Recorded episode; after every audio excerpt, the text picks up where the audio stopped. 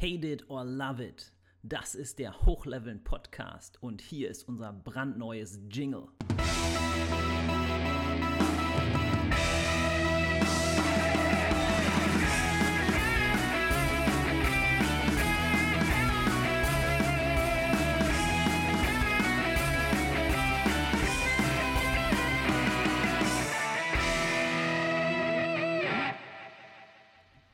Intro stammt von Johannes Klahn, der das extra für den Hochleveln Podcast komponiert und eingespielt hat.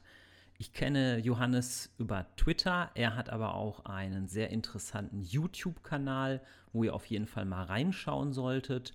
Dort spielt er verschiedene Themes, wie zum Beispiel von MacGyver oder von Brooklyn 99. Also es ist wirklich ein YouTube-Kanal, der sich lohnt. Und ich sage auch nochmal vielen, vielen Dank für dieses schöne Jingle.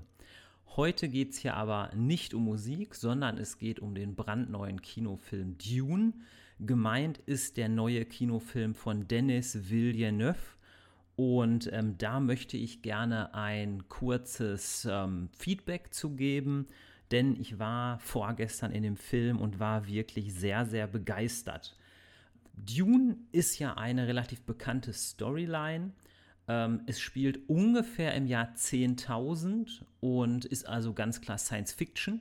Es geht um verschiedene Adelshäuser, in erster Linie das Haus Atreides und das Haus Harkonnen, die auf dem Planeten Dune, der auch Arrakis heißt, sich sozusagen einen Fight liefern um die wichtigste Ressource der Welt, um das Spice, auch genannt Melange. Das ist ein spezieller Stoff, der die Reisen durch den Weltraum erst möglich macht. Und ähm, neben verschiedenen Intrigen geht es in erster Linie auch um einen jungen Mann namens Paul Atreides, der seinen Weg hier finden muss, der sozusagen der Sohn ist des Herzogs Letro Atreides und der da in eine ziemlich schwierige Storyline verwickelt wird. Ich möchte hier gar nicht so ganz detailliert das alles erläutern, da fest eingeplant ist, eine Folge zu machen zu dem Roman Dune von Frank Herbert, der ähm, ja im Grunde dieses Original verfasst hat, welches ja auch schon verschiedene Filme hervorgebracht hat, zum Beispiel den Film von David Lynch aus dem Jahr 1984, aber um den geht es heute nicht, denn es geht um den Film aus dem Jahr 2021. Und was hier auffällt, ist einfach, dass der Film sehr, sehr stylisch ist. Das heißt, er spielt auf einem Wüstenplaneten, auf einer futuristischen ähm, Wüstenlandschaft mit verschiedenen ähm, ja, Städten, wie zum Beispiel Arakin. Und das wird einfach unglaublich stylisch ähm, dargestellt. Das heißt, man hat hier wirklich diesen Wüstenplaneten selbst, der ja eigentlich keine, keine Schauspielrolle hat, aber dem hat man hier auch ein Denkmal gesetzt. Und die Macher, die hinter diesem Film stehen, denen ist es wirklich gelungen, einen ganz hervorragenden Cast zusammenzustellen. Die Hauptrolle des Paul Atreides spielt einer, der heißt Timothée Chalamet. Ich hoffe, ich spreche das richtig aus. Und da ist eben auch ähm, etwas gelungen, wozu ich ein bisschen ausholen muss. Es ist nämlich so, der Paul Atreides tritt in sehr große Fußstapfen. Er ist der wichtigste Spross aus dem Hause Atreides. Man glaubt auch auf dem Planeten Arrakis, dass er so eine Art Messias ist oder es zumindest sein könnte. Und in dem Roman ist es tatsächlich so, dass der Paul Atreides eigentlich, ich sage hierfür jetzt extra fast, dass er fast alles kann, dass er in fast jeder Lebenslage sehr souverän ist. Und das erschien mir schon bei dem Roman auf manchen Seiten nicht so plausibel. Und in dem Film ist es wirklich gelungen oder gelingt es diesem Schauspieler, diesem 15-jährigen Paul Atreides, dennoch auch schauspielerisch kleinere Selbstzweifel äh, zuzuschreiben, kleinere Unsicherheiten zuzuschreiben, wodurch das Ganze viel plausibler wirkt, weil er halt eben auch im Roman erst 15 Jahre alt ist. Zudem hat man einen ganz tollen Kunstgriff hier ähm, in dem Film gemacht. Es gibt ein Volk auf dem Wüstenplaneten Arrakis, sogenannten Fremen, das ist so ein Wüsten- und Nomadenvolk. Das dort auf dem Planeten beheimatet ist. Und man hat hier den Kunstgriff gemacht, dass man eine Figur, die heißt Chani, ähm, ganz am Anfang schon in den Film eingebaut hat. Im Buch ist es in, ist sie in der ersten Hälfte des Buches kommt sie eigentlich kaum zum Zuge. Man hat sie hier aber in dem Film ja immer wieder ähm, in den Vordergrund äh, gerückt oder zumindest mehrmals in den Vordergrund gerückt, um diesem Volk der Fremen auch ein Gesicht zu geben. Und man hat hier mit der Schauspielerin, die heißt, glaube ich, Zendaya, auch eine sehr, sehr gute Schauspielerin gefunden, die das einfach sehr gut darstellen kann und auch dieses Volk der Fremen ähm, gut verkörpert. Der Name stammt ja von dem Autor Frank Herbert, der wahrscheinlich es einfach von Free Men abgeleitet hat, also die freien Völker von Arrakis. Und was hier auch sehr, sehr schön gelungen ist, ist bei dem neuen Film, dass man ähm, dem Volk der Fremen so etwas Afrikanisches, aber auch etwas Arabisches gegeben hat. Und ähm, das ist einfach absolut stimmig. Das hat mich nämlich bei dem alten Film von 1984 immer wieder gestört, ähm, dass die Fremen ja eigentlich gar nicht wirklich auf den Wüstenplaneten so zu passen scheinen, weil es eigentlich tendenziell Weiße sind. Und hier macht es ja auch viel mehr Sinn bei einem Wüstenplaneten, dass dort eher ein afrikanisches oder auch arabisch aussehendes Volk lebt. Ähm, ich möchte jetzt nicht den gesamten Cast hier loben, auch wenn viele Schauspielerinnen und Schauspieler da eine gute Rolle machen, aber ich möchte vielleicht noch mal zwei nennen, die wirklich eine sehr sehr gute Rolle spielen. Ähm, das ist einmal die Schauspielerin, die die Lady Jessica spielt. Lady Jessica ist die Mutter von Paul Atreides, die zu ihrem Sohn eine ganz besondere Connection hat. Einerseits ist sie seine Ausbilderin, könnte man so sagen, denn sie gehört zu so einem Orden namens Bene Gesserit. Das sind sozusagen so eine Art ähm, Geheimgesellschaft aus ähm, verschiedenen Frauen, die ähm, so im Hintergrund eine, ähm, ja, eine Strategie verfolgen. Welche, das möchte ich hier nicht verraten, weil ich hier keine Spoiler machen will. Also das heißt, dieser gesamte Podcast kommt hier ohne große Spoiler raus. Natürlich werde ich ein paar Sachen erzählen, die in den ersten 20 Minuten des Films passieren, aber ich werde hier ohne Spoiler auskommen. Und die Schauspielerin, die Rebecca Ferguson, spielt einfach die Lady Jessica mit so einer gewissen Härte, spielt aber zugleich eine Connection zu ihrem Sohn, die aber auch verschiedene Facetten kennt. Also ganz, ganz toll geschauspielert. Und ähm, was ich zusätzlich noch ähm, hervorheben möchte, ist mit Blick auf das Volk der, ähm, der Fremen. Hier ist es so, ähm, das Haus Atreides landet auf Arrakis und soll dort mit dem Planetologen zusammenarbeiten. Der heißt Dr. Keins. Im Buch ist es ein Mann. Hier im Kinofilm von 2021 hat man die Rollen mit des Dr. Keins mit einer Frau besetzt, was mir sehr, sehr gut gefiel, denn im Originalroman kommen mehr oder weniger in der ersten Hälfte des Romans fast nur Männer vor. Also wenn man von der Lady Jessica mal absieht, kommen eigentlich 99 Prozent nur Männer vor. Und hier, finde ich, hat man einen sehr guten Kunstgriff gemacht, dass eben Dr. Kynes hier eine Frau ist. Also mir hat das sehr, sehr gut gefallen und auch die Schauspielerin Sharon Duncan Brewster, die passt einfach auch sehr gut in diese Rolle. Der kauft man das sofort ab.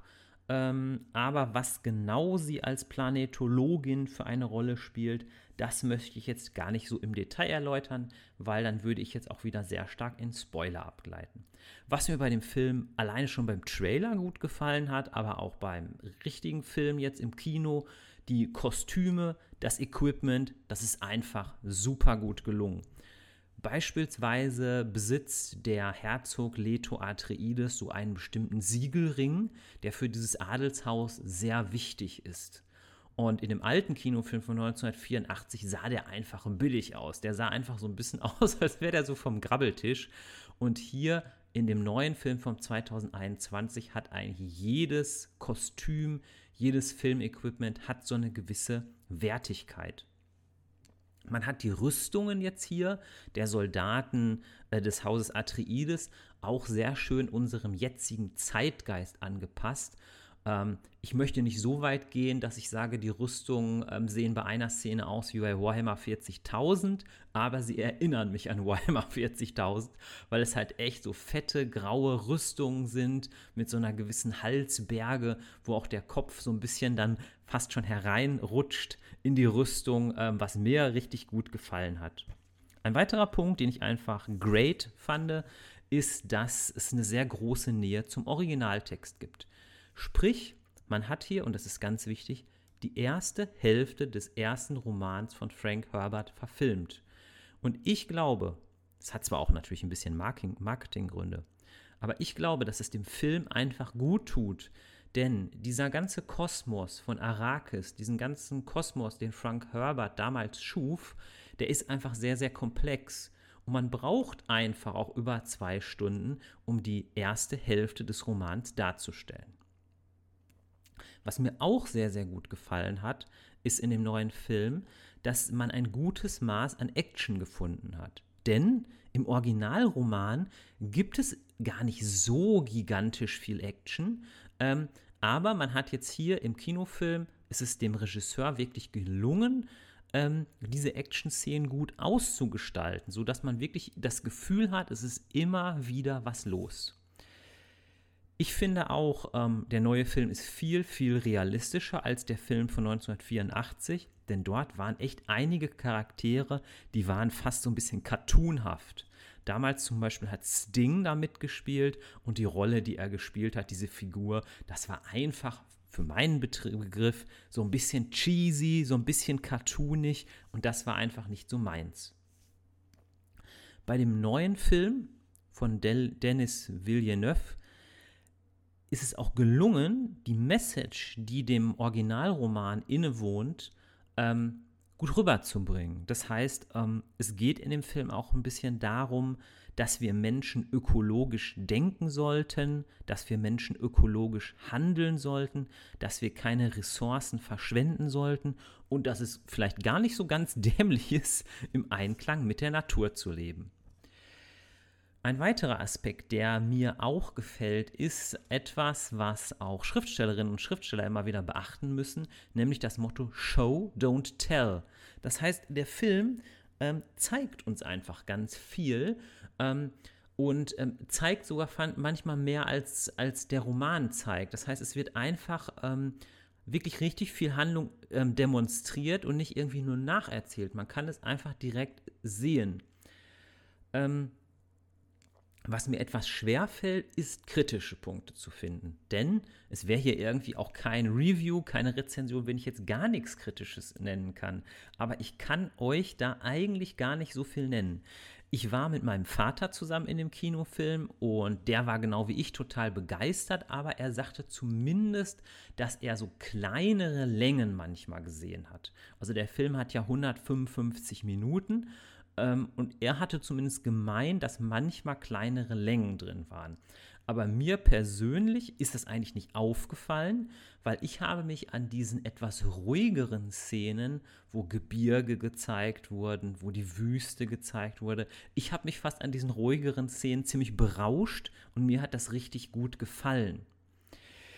Ja, Ansonsten könnte ich zur Kritik nochmal sagen, wenn ihr reingeht oder wenn ihr euch den anschaut, man sollte natürlich auch, und das gilt ja vielleicht für alle Kinofilme, auch nicht zu gigantische Erwartungen haben. Denn der Film ist sehr gut. Ich würde dem, sage ich mal, die Schulnote 1 geben.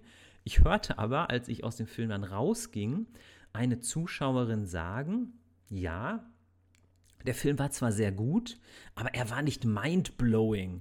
Und das fand ich auch eigentlich dem Film gegenüber ein bisschen unfair, weil wirklich von einem Film von vornherein zu erwarten, dass er mindblowing wäre, das ist doch vielleicht etwas zu viel verlangt.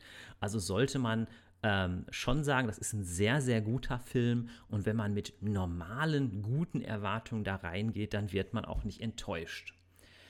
Ähm, ich könnte vielleicht noch so ein paar kleine Punkte im Positiven ähm, ergänzen. Hier wäre es zum Beispiel auch der Aspekt der, ähm, der Religiosität. Das heißt, hier wird sozusagen ähm, von, den, ähm, von den Fremen, das ist ja dieses Wüstenvolk, wird der, der Sandwurm, das ist einfach so ein gigantischer Sandwurm oder gigantische Sandwürmer, die da ähm, vorkommen, die werden wie so eine Quasi-Gottheit verehrt.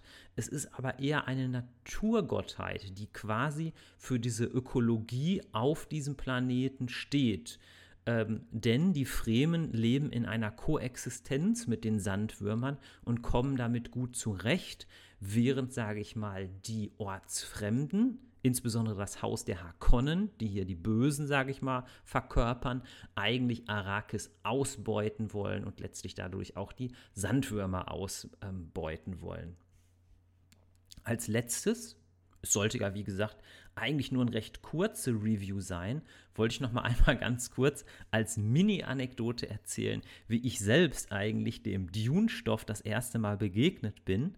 Ähm, das heißt, ich bin schon ewig lange von diesem Kosmos total begeistert. Denn ähm, es muss so ungefähr 1994 gewesen sein. Da hatte ich schon ein PC. Ich weiß nicht mehr genau, was es für einer war. Es könnte ein 486er gewesen sein. Und da gab es dieses unglaublich gute Computerspiel Dune 2 Kampf um Arrakis. Ich glaube, das kam auf drei oder vier Disketten daher und das hat mich damals als Junge total begeistert. Einerseits diese Häuser, dieses eher böse Haus der Harkonnen, was aber trotzdem irgendwie ähm, faszinierend war, mit so Spezialeinheiten wie zum Beispiel den Saudokar aber natürlich auch das Haus Atreides, welches auch so ganz spezielle Technologien hatte und welches zum Beispiel die Ornithopter hatte, die auch in dem Film ganz, ganz toll dargestellt wurden. Also Ornithopter sind so Flugmaschinen, die an so Libellen erinnern und die sind einfach mega gut gelungen. Und im Computerspiel gab es dann auch so Carry-Alls und da kamen auch die Fremen vor. Und so bin ich eigentlich damals auf den Film Dune gestoßen, beziehungsweise eigentlich muss ich sagen, ich bin genauer gesagt eigentlich erst auf den Film gestoßen und dann auf das Buch. Ähm, welches ich damals tatsächlich gelesen habe und welches ich jetzt tatsächlich nochmal gelesen habe. Ähm, und möchte das euch in einer der nächsten Podcast-Folgen näher bringen. In diesem Sinne war das eigentlich schon diesmal eine mega kurze Podcast-Folge. Berichtet mir gerne mal über Twitter oder auch über meine Website, ob euch jetzt so eine sehr kurze Podcast-Folge gefallen hat. Und ähm, das war es schon. Ich danke dir vielmals fürs Zuhören und wünsche dir noch einen schönen Tag. Bis zum nächsten Mal.